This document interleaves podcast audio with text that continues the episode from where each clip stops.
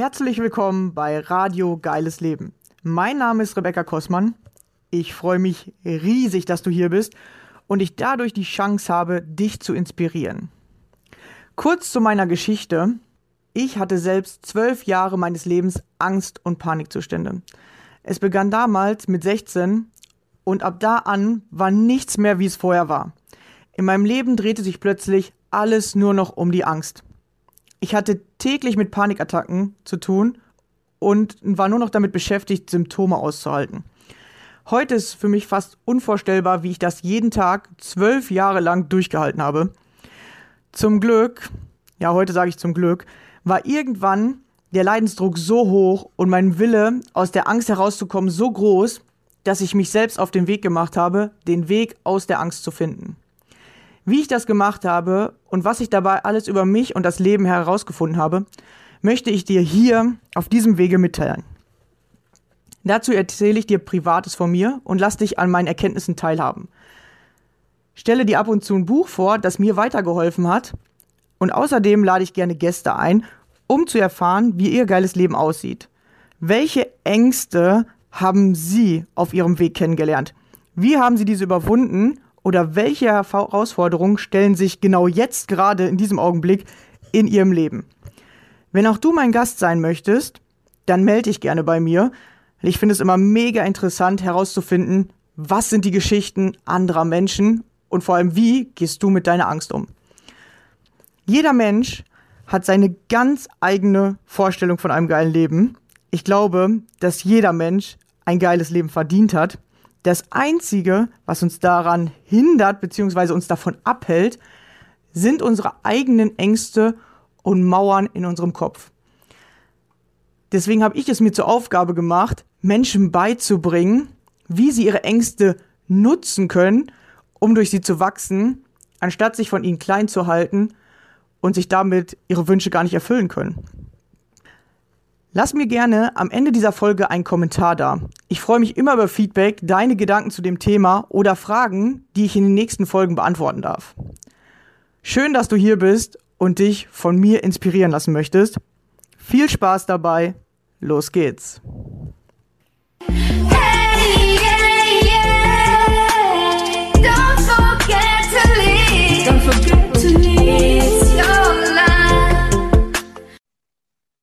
Hallo und schön, dass du wieder dabei bist. Und heute habe ich wieder einen Gast bei mir und zwar die liebe Natascha. Hallo Natascha. Hallo Rebecca, schön, dass ich da sein darf. Ja, schön, dass du hier bist. Ja, und wir sind schon ganz gespannt, welche Geschichte erzählst du uns heute oder was äh, ist dein Weg oder was machst du Schönes? Genau, stell dich gerne vor, wie alt bist du, wo kommst du her und was machst du? Okay, also ich bin die Natascha, ich komme aus Kaiserslautern, da wo der Betze jetzt in der dritten Liga ist oder sogar noch schlechter, ich weiß nicht. Aber das kennen was die meisten. Nein, ich bin Erzieherin schon seit über 25 Jahren. Ich ähm, habe das Glück, mit den kleinen Seelen arbeiten zu dürfen, die auch im Hier und Jetzt leben und einfach das zeigen, was in ihnen gerade so präsent ist. Und ähm, ja, ich habe aus meiner Vergangenheit einiges mitgenommen. Ich äh, kenne das Thema Mobbing mehr als genug. Ich kenne auch das Thema Burnout. Und äh, ich habe da so einige Themen für mich äh, dann irgendwann in der Persönlichkeitsentwicklung aufgearbeitet. Ähm, sehe dann auch viele Parallelen in meinem Umfeld, ähm, dass ich so sehe, wie die Leute sich so ein bisschen ausbrennen in ihrem Job, aber auch in ihrem Privatleben. Ich sehe, was sie auf diese Kinder übertragen und ähm, ich habe es mir einfach zu meiner Vision gemacht, diesen kleinen Wesen einfach mit auf den Weg zu geben, dass sie wertvoll sind, so wie sie sind und sie zu stärken dass sie nicht durch die Erziehung oder durch das Fremdbild von außen sich so, reduzieren lassen, dass sie hinterher auch nicht wissen, wer sie sind oder vielleicht krank werden oder ähm, ja, auf andere angewiesen sind, um zu wissen, wer sie sind und was sie können. Unterstützen auch die Eltern dabei, meine Kollegen auch. Ich habe mich weiterentwickelt in der gewaltfreien Kommunikation. Ich habe Rhetorikkurs für Frauen gemacht ähm, somit auch mit nonverbaler Kommunikation. Ich habe ein Open Heart Coaching Ausbildung gemacht. Da geht es um Herzensangelegenheit, das Herz zu öffnen, wie der Name so schon so schön sagt. Und ähm, ja, meine Schwerpunkte sind die Pädagogik und auch die Kommunikation. Und ja, ich weiß, was so viel möglich ist, wenn man da ein bisschen in dem Feld die Stellschrauben verstellen darf. Und das Schönste ist das, was ich zurückkriege. Das das, ähm, ja, wenn die Kinder einem anstrahlen und wissen, sie fühlen sich verstanden und auch die Eltern, wenn du denen dann das Gefühl gibst, du hörst sie und du weißt, was sie brauchen und man kann zusammen da arbeiten und den Kindern das bestmöglich zur Verfügung zu stellen, aber auch den Kollegen, die ich an der Seite habe, dass sie eben gut für sich sorgen können, auch in dem stressigen Alltag, dass sie da eben nicht ausbrennen, wie ich vorhin schon sagte, oder einfach gut für sich Sorge tragen können. Und dazu ist mir dann auch ähm, wichtig, dass ich auch einige Kinder habe, die hochsensibel sind oder auch sehr gefühlsstark sind. Ich bin selbst auch hochsensibel und ähm, kann mich gut in diese Kinder mit ähm, ja, einfühlen, wie der Name schon so schön sagt. Und ich verstehe die auch recht gut und weiß auch, was sie dann brauchen und möchte auch gerne den Eltern so ein bisschen was an die Hand geben und auch ähm, meinem Umfeld einfach klar machen, dass die Kinder nicht falsch sind oder Störenfriede oder sowas, sondern dass sie einfach nur ein anderes, anderes Auge brauchen, ein anderes Gehör. Und dafür stehe ich und dafür brenne ich und da möchte ich gerne einfach mein Wirken, meine Tools mit zur Verfügung stellen. Das ist meine Vision, genau. Ah ja, sehr cool, sehr cool. Kann man, ähm, in, ich sage jetzt mal, ich hatte letztens eine Grundschullehrerin und die hat gesagt, man kann gar nicht so viel so verändern, wie sie es gerne hätte. Ist es im Kindergarten noch anders? Also kannst du da richtig gut was einbringen oder ich sag mal auch deine Kollegen motivieren, weil oft äh, genau sind ja die Erwachsenen, glaube ich mal, mhm. das Problem als die Kinder. Ne? Ähm, lassen die sich motivieren oder machen die mit oder denken die sich immer so, oh, da kommt die schon wieder und äh, die jetzt wieder mit ihren Neuigkeiten hier. Äh, wie offen sind die Leute? Also es ist, ähm, ich kenne verschiedene Einrichtungen. Ich habe ja vorhin das Thema Mobbing auch schon erfahren, also erzählt, das waren aus den ersten Einrichtungen, in denen ich war. Und ich habe das Glück, jetzt aber in einer Einrichtung zu sein, wo diese Erzieher, die Kollegen, offen sind, genau dafür. Und da bin ich so dankbar, weil du kannst dich mit denen ganz anders austauschen. Also wir suchen öfter das Gespräch und möchten auch Fallbesprechungen machen. Und du gibst da eine Perspektive rein, du erzählst aus deinen Sachen. Und ich frage ja auch immer, ob sie interessiert sind, bevor du natürlich mit so Informationen raushaust, weil manchmal erdrückst du dann auch andere mit deinen Informationen, die du da gelernt hast und die können das vielleicht gerade nicht aufnehmen. Aber die sind sehr offen und ähm, wir tauschen uns viel aus. Und bei den Kindern kannst du noch ganz viel machen, weil du ja noch diese Angebote ja auch frei setzen kannst. Ne? Wir haben ähm, ich habe jetzt auch ein Thema Gefühle und Glaubenssätze in, in der Kita mit eingebracht, jetzt speziell, weil wir diese Hochsensiblen haben. Und das heißt, ich kann damit meinen Aktionen schon meine Schwerpunkte setzen und die Kinder ganz gut mitnehmen und auch dann über Elternarbeit. Im Moment fallen die etwas flach in der Art und Weise, wie wir sie kennen. Aber auch da was einpflegen, den Kindern und den Eltern auch klar machen, ähm, was ist denn da jetzt gerade so, so präsent und was ist denn da jetzt gerade wichtig und haben sie sich das schon mal angeguckt. Und also mehr gehe ich, ich gehe mehr über Fragen als auf Informationen überstülpen. Und ähm, wie gesagt, die Kollegen sind offen, wir können uns gut austauschen und ähm, manchmal dauert es auch ein paar Tage, bis dann die Rückmeldung kommt, du, ich habe das mal durch den Kopf gehen lassen. Erzähl mir mehr davon. Also so läuft das manchmal auch. Und das ist da, glaube ich, leichter noch möglich ähm, als in der Schule. Das kann ich mir gut vorstellen. Ja, ja, wahrscheinlich schon, weil du noch auf einem, äh, also vor, vorher bist sozusagen, oder da ist es noch nicht so streng. So, oder man denkt sich, okay, da könnte man schneller was äh, verändern oder die Strukturen sind noch nicht so hart, die müssen das und das, das lernen. Du darfst ja als Erzieherin sozusagen mhm selber entscheiden, ob du jetzt mit den äh, Klötze spielst oder ob du puzzeln gehst oder ob du die malen lässt. Genau, und da kannst du wahrscheinlich noch viel mehr eingreifen, oder? Also in der Einrichtung ja, es gibt auch andere, da läuft es anders. Die haben ein festes Tagesprogramm und dann boxen die das einfach durch. Dann ist das heute dran, ist heute Touren, morgen ist Singen, morgen ist das und keine Ahnung. Und ähm, dann muss das, egal ob Personalmangel oder Krankheit oder was weiß ich an dem Tag gerade läuft, muss es trotzdem gemacht werden. Und dann ist es auch manchmal so, dass dann selbst diese Ressourcen nicht im Haus übergreifend ähm, ja, ja, lebendig werden dürfen, sondern jede Gruppe muss dann seins machen und genau das gleiche Programm. Und das ist sehr stark. In der Einrichtung, in der ich jetzt bin, ist es so, dass wir ressourcenorientiert arbeiten. Das heißt, wir arbeiten gruppenübergreifend das heißt, jeder hat seine Ressource, bringt die mit und nimmt dann einfach Kinder aus anderen Gruppen mit, die da vom Alter her auch passen. Oder äh, wenn jetzt gerade das Angebot Turnen wäre, das kommt ja sowieso allgemein zu kurz. Wir sehen aber, da ist was anderes dran, dann ist das andere dran und wir machen die Bewegung im Außengelände mit Spielen oder ähm, mit Aktionen, wo die Kinder sowieso gefordert sind. Oder wir bauen was auf oder im, ja, selbst im Gruppenraum gibt es Möglichkeiten, sich was aufzubauen. Bewegung ist also immer im Spiel. Also wir haben in der Einrichtung auf jeden Fall einiges an Freiheiten und das finde ich auch toll, weil das Wohl des Kindes echt im Vordergrund steht. Ah ja, sehr cool. Mhm. Und äh, hier hören ja viele Mamis zu und gerade ist ja so ein bisschen so Homeschooling-Time und äh, auch Kindergartenkinder müssen ja. ja. ab und zu jetzt zu Hause bleiben. Ja, genau. Hast du irgendwie äh, so einen coolen Tipp? Was kann man machen, vor allem wenn das Kind gerade mal ein bisschen nervt? Ja, ja, gut. Also, wenn du jetzt sagst, wenn das Kind jetzt ein bisschen nervt, es kommt auf die Situation an, was ist denn da jetzt gerade und was nervt mich gerade selbst? Was ist denn das, was jetzt bei mir vielleicht gerade durch das Kind getriggert wird? Ähm, Brauche ich jetzt gerade was anderes? Und das Kind spiegelt dich ja oft nur. Ich meine, manchmal ist es ganz schön, das Kind sich mal anzugucken, was will das Kind mir jetzt eigentlich genau damit sagen? Soll ich jetzt mal kurz eine Pause machen oder ähm, ne, wo gucke ich denn da jetzt genau hin? Und ähm, manchmal ist es so, dass das Kind einmal mit einbezogen werden will. Es möchte also dazugehören. Vielleicht gebe ich dem Kind gerade, wenn es ein Kindergartenkind ist, neben dem Schulkind, vielleicht auch eine Art Hausaufgabe, die ich vielleicht sagen kann, okay, manchmal gibt es so diesen Tipp vom Kindergarten, gibt es jetzt gerade eine Hausaufgabe für dich, magst du die mal gerade machen? Und dann dein Bruder oder deine Schwester hat jetzt die Hausaufgabe von der Schule. Oder es gibt was Besonderes, was es dann machen darf, was ein anderes Kind, ähm, wenn das Geschwisterkind jetzt gerade Hausaufgaben macht, nur dann zu dem Zeitpunkt was ganz Besonderes sein darf. Vielleicht auch. Oder man vereinbart was, jetzt ist die Zeit hier dran, danach bist du dran. Also die Kinder verstehen das ja recht gut. Es gibt immer verschiedene Blickwinkel da drauf. Was ist denn da jetzt gerade aktuell? Also das kann ich so pauschal nicht sagen. gibt es nicht. Ja, genau, weil es nämlich interessant ist. Ja, man muss immer fragen, was hat es auch mit mir zu tun? Weil wir Eltern mhm. oder Eltern mögen ja gerne äh, so, ja, ich will jetzt, dass das Kind funktioniert, ich will jetzt meine Ruhe, also das Kind soll spielen gehen.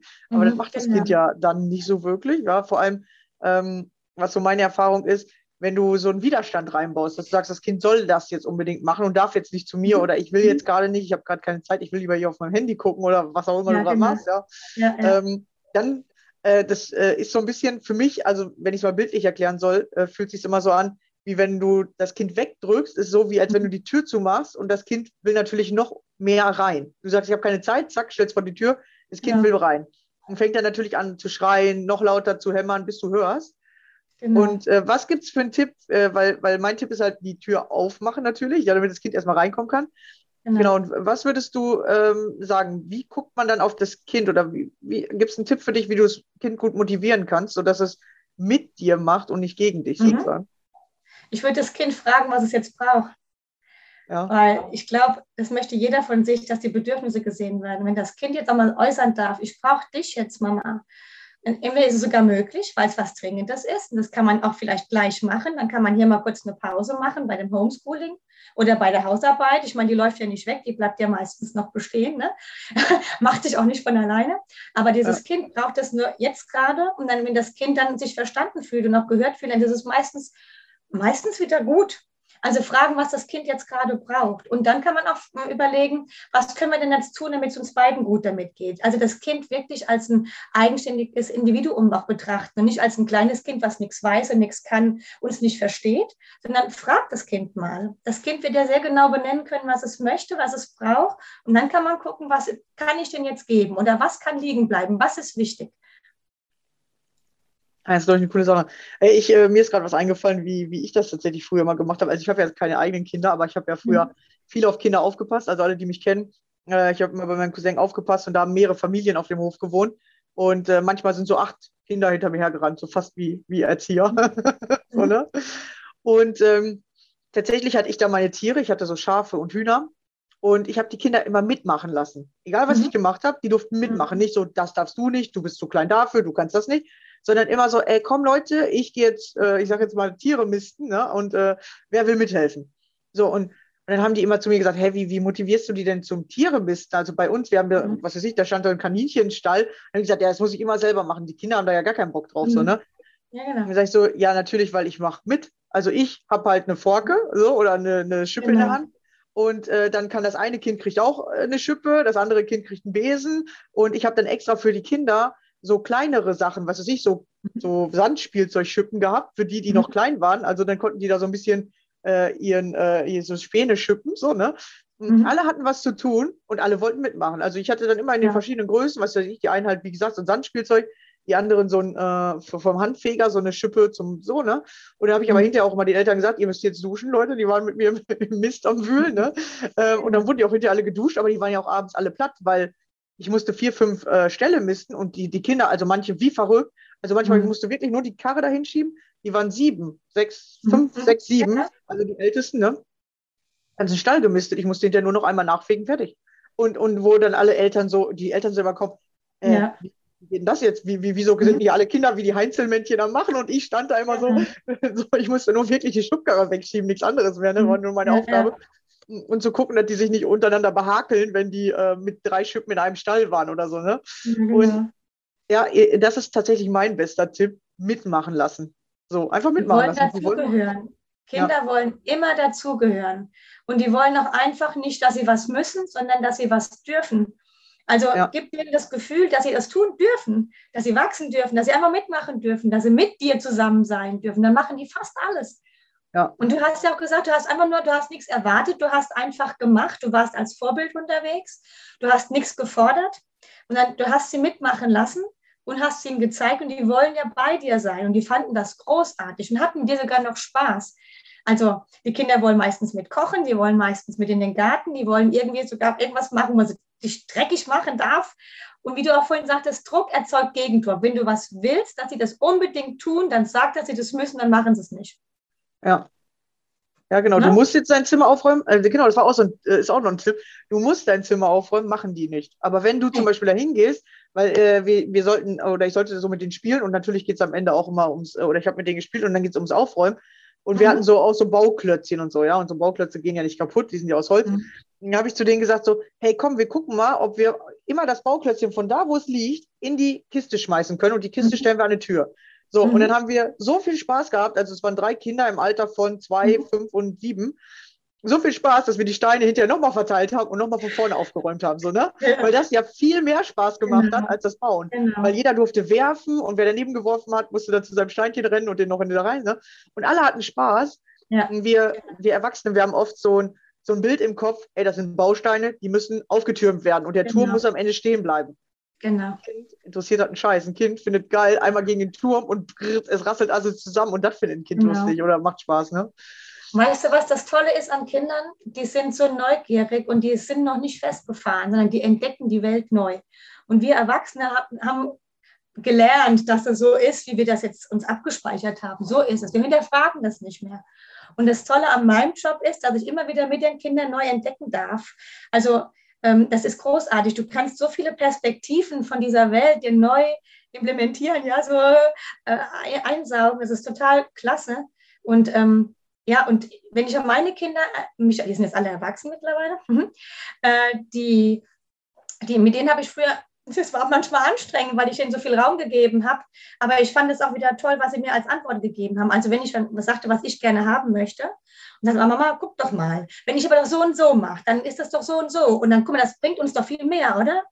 Dann dachte ich mir, ja, eigentlich hast du ja recht. Ja, aber nicht auf meinem Recht beharren, sondern ja, du hast recht. Es ist toll, dass ich eine Perspektive kenne und lass uns den Weg mal ausprobieren. Also es war dann irgendwann anstrengend, weil du musst dann mit denen diskutieren, aber du hast dein Feld geöffnet. Und sie haben die Möglichkeit entwickelt zu sagen, okay, was gibt es denn noch?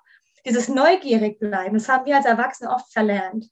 Und das finde ich so schade, weil du kannst so viele Sachen neu sehen und dich über die Sachen freuen und dich selbst erfüllen mit diesem Gefühl, ja, auch der Freude und ähm, einfach auch dankbar zu sein, dass du überhaupt so bist, wie du bist, dass du laufen kannst, dass du kreativ sein darfst, dass, dass die Beine dahin tragen, wo du willst oder verstehst du auch dieser Austausch miteinander mit dir jetzt. Äh, ich bin so dankbar dafür, weil wir, wir, die Möglichkeiten hat man nicht immer, wenn man sie nicht, nicht haben will und nicht sehen will. Ne? Also ja. von daher. Ja, ich finde es großartig. Ja, ich kann auch den Tipp geben, einfach mal mehr beobachten und weniger ja, eigentlich machen, ja. weil die Eltern denken, weil sie müssen so viel machen. Aber beobachte ja. einfach dein Kind, weil Kinder mögen, wenn du einfach da bist. So, du musst gar nicht die ganze Zeit was machen. Ja, und einfach mal beobachten, so, hä, wie macht mein Kind das jetzt? Und nicht sagen, oh, das muss aber anders oder ah, so ist falsch, sondern mhm. Vielleicht kann dein Kind irgendwas, was du nicht kannst. Ähm, mhm. Da zum Beispiel auch, ich habe den immer ähm, ich habe dann damals immer jedem so einen kleinen Futternapf gegeben, wenn wir gefüttert haben. Jeder hat ein paar Körner für die Hühner gekriegt in sein Näpfchen rein und konnte dann die Hühner füttern gehen. Mhm. Und natürlich die kleinen Kinder, ich sage jetzt mal so, die, die Zweijährigen, die sind also da hingegangen, äh, haben gesehen, dass da ein Huhn kommt und direkt, wo sie gestanden haben, Futter ausgekippt. Ja. Und ich so, äh, nee, das muss doch in den Topf und so am Anfang. Ja. Und dann dachte ich mir, warum muss das in den Topf? Warum? Wer sagt das eigentlich, ne? Und die, ja, genau. die Kinder standen dann überall um die Kinder drumherum und das fanden die Kinder viel geiler, als wenn sie das Futter einfach in den Topf schütten und dann daneben stehen und gucken mussten. Ja, und so genau. konnten sie jedes Huhn so füttern und, und haben dann da was hingeworfen, da was hingeworfen. Da habe ich mir gedacht, guck mal, ist nur genau. mein Kopf. Nur mein Kopf sagt, genau. die und die Regel gibt es, es muss, Futter muss immer in den Topf. Aber vielleicht muss genau. es ja gar nicht, ja. Genau. Und äh, Genau, und genau. Äh, man darf lernen, dass die Regeln, die man in seinem Kopf hat, oft gar nicht, gar nicht wichtig sind oder gar nicht das sind, was, was dich weiterbringt, sondern genau. äh, das sind irgendwelche Sachen, die du hast als Kind selber gelernt und fandst sie als Kind selber doof. Mhm. Ja, und du kannst jetzt ja bewusst anfangen, eine neue Regel zu erfinden, ja. Ja, ja. Deine Einfach eigenen Begrenzungen blockieren dich in deiner Sichtweise und so, ja, das ist das Schöne bei den, die, die, die fordern dich manchmal heraus. Ich finde das toll. Ja. ja. Ja, ich meine, ich habe auch, wie gesagt, die Kinder ähm, zum Teil, wenn, wenn die was angestellt haben, ne? wenn die was gemacht haben, zum Beispiel sich gerauft haben oder es gab mal eine Keilerei oder so, dann hole ich mir die Kids meistens her, gehe auf Augenhöhe und versuche das Ganze mit denen zu klären. Und dann merkst du schon bei manchen, die sind voll auf Abwehr und sagen, oh, ich war das überhaupt nicht und der war schuld. Ich so, stopp. Ich möchte überhaupt mit niemandem schimpfen, ich möchte erst mal hören, was hast du zu sagen und was hast du zu sagen. Und dann können wir mal drüber sprechen, vielleicht weißt du über den anderen ja nichts. Und als dann die Kinder sich dann verstanden gefühlt haben, dass ich mit denen nicht schimpfe oder sie in eine Schublade sperre oder meine Grenzen auf sie übertrage, deswegen komme ich da auch drauf, seitdem kommen die auch, weil sie dann wissen, okay, ich kann mit der reden, ich bin zwar jetzt gerade total sauer, aber bei der darf ich auch mal sauer sein, aber wir gucken mal gescheit hin und ich werde nicht beschuldigt. Ne? Also wir haben meistens so, der hat eine ausgeteilt, das habe ich gesehen, also ist der schuld. Und der andere ist das arme Opfer. Ne? Ist ja meistens nicht so. Aber ja, diese Grenzen, wir begrenzen uns mit unserer Perspektive, in unserem Sichtfeld, begrenzen wir uns und die Kinder dann auch. Anstatt mal wirklich zu gucken, was ist denn da jetzt? Was brauchen die denn? Was, ist es wirklich so, was ich gesehen habe? Oder bin ich vielleicht ein bisschen eingeschränkt mit meinen Informationsfehlern, mit meinen Augen, Ohren, was ich sonst wahrgenommen habe? Bin ich ja meistens begrenzt und beschränkt. Ähm, also hör das Ganze mal an. Und äh, ja, die zeigen dir das wirklich eigentlich sehr direkt, was da gerade, äh, was da gerade los ist. Ja. Und auch diese Emotionen leben, haben wir das Gleiche ja auch. Wie oft werden Emotionen unterdrückt? Du darfst nicht laut sein, du darfst nicht traurig sein, du darfst nicht wütend sein, du darfst nicht was weiß ich. Am besten immer freundlich lachen und auch nicht so laut lachen, bitte, weil das stört dann auch wieder.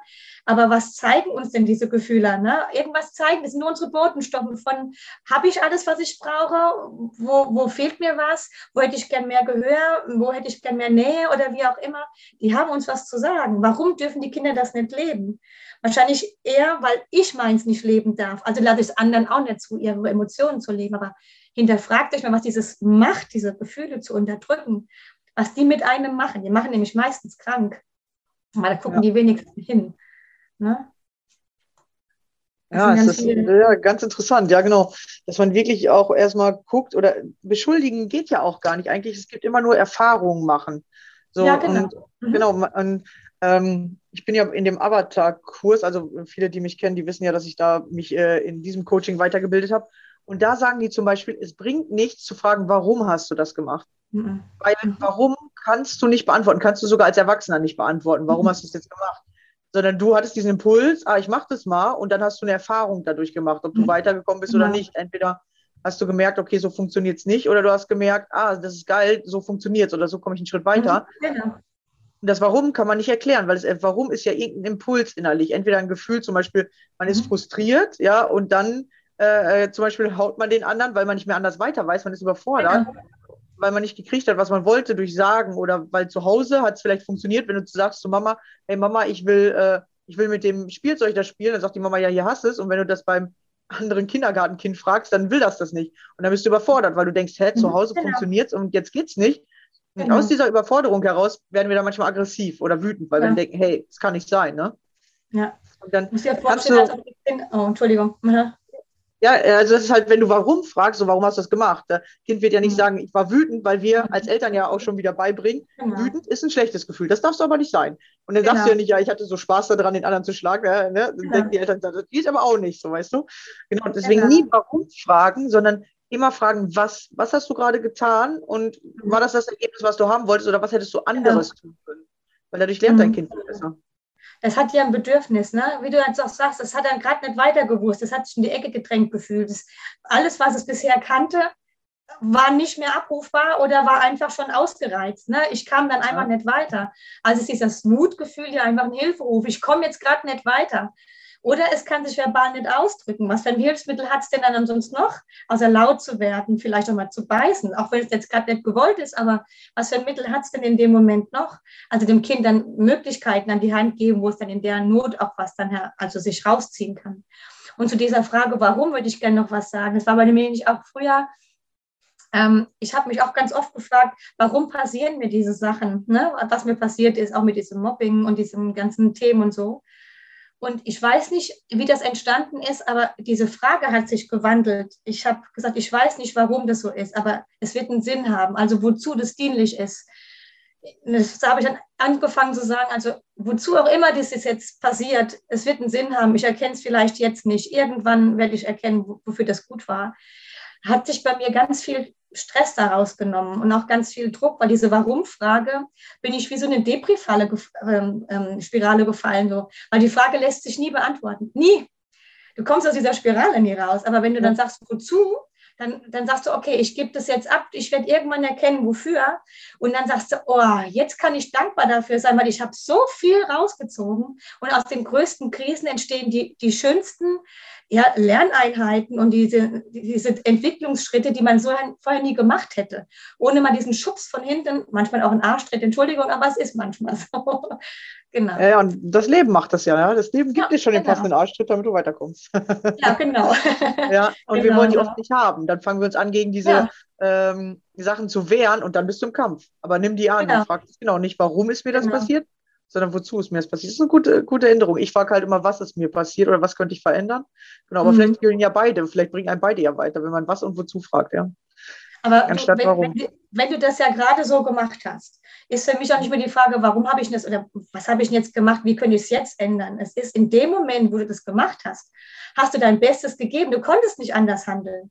Du kannst erst im Nachhinein, wenn du da drauf guckst, sagen, ah, jetzt mit dem Wissen, was ich jetzt habe, hätte ich es anders machen können. Aber in dem ja. Moment geht es nicht anders. Also sei einfach dann lieb zu dir, weil in dem Moment ging es nicht. Du kannst dann erst nur hinterher nochmal drauf gucken, kannst was dazu lernen und kannst es beim nächsten Mal anders machen. Ähm, weil du lebst dein Leben immer vorwärts und verstehst es rückwärts. Es ist einfach so. Also nicht jetzt dir böse sein und dir jetzt irgendwie auf die Füße treten und sagen, wie blöd war ich denn jetzt und hätte ich doch bloß und du kannst es nicht mehr verändern. Es ist passiert und es ging gerade nicht anders. Aber beim Nachhinein überlegen, okay, was wäre denn noch möglich gewesen? Vielleicht fällt es beim nächsten Mal ein.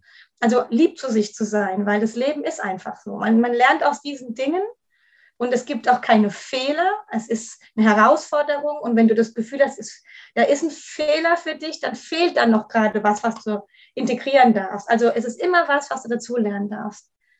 Ah, das ist interessant. Fehler mit es fehlt was zu vergleichen. Ja, das ist cool, genau. ja.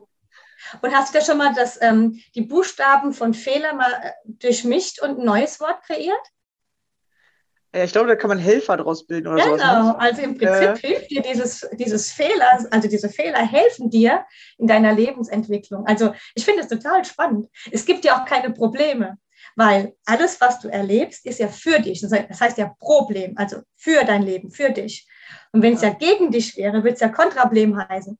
Also ich finde diese, diese Worte immer ganz lustig, auch als Spiel. Ich, äh, Problem ist immer für mich. Es ist eine Herausforderung, die ich bewältigen darf und darf dran wachsen. Ja, ja wir, wir sind uns unserer Sprache gar nicht richtig bewusst, was wir da genau. eigentlich wirklich erzählen oder was wir wirklich sagen, weil wir uns bewusst keine Gedanken machen. Wir haben es einfach von jemand anders übernommen und wir machen es ja. einfach so, okay, das Wort soll das ungefähr bedeuten. Äh, ja, okay, ja. dann benutze ich es. Oder wir, ja.